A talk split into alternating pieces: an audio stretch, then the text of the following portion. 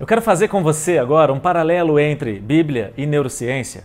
E ao final eu gostaria que você escrevesse nos comentários aquilo que se encaixou no que você está vivendo hoje.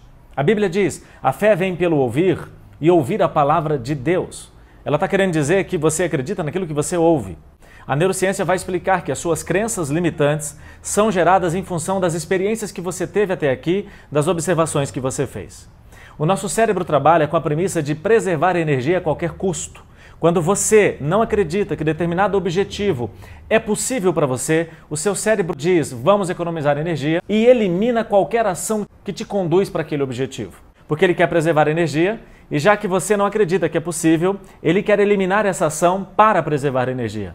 Se você não acredita que é possível e permanece em ação, o seu cérebro vai gerar dores físicas e emocionais para impedir que você gaste energia naquilo que você não acredita que é possível.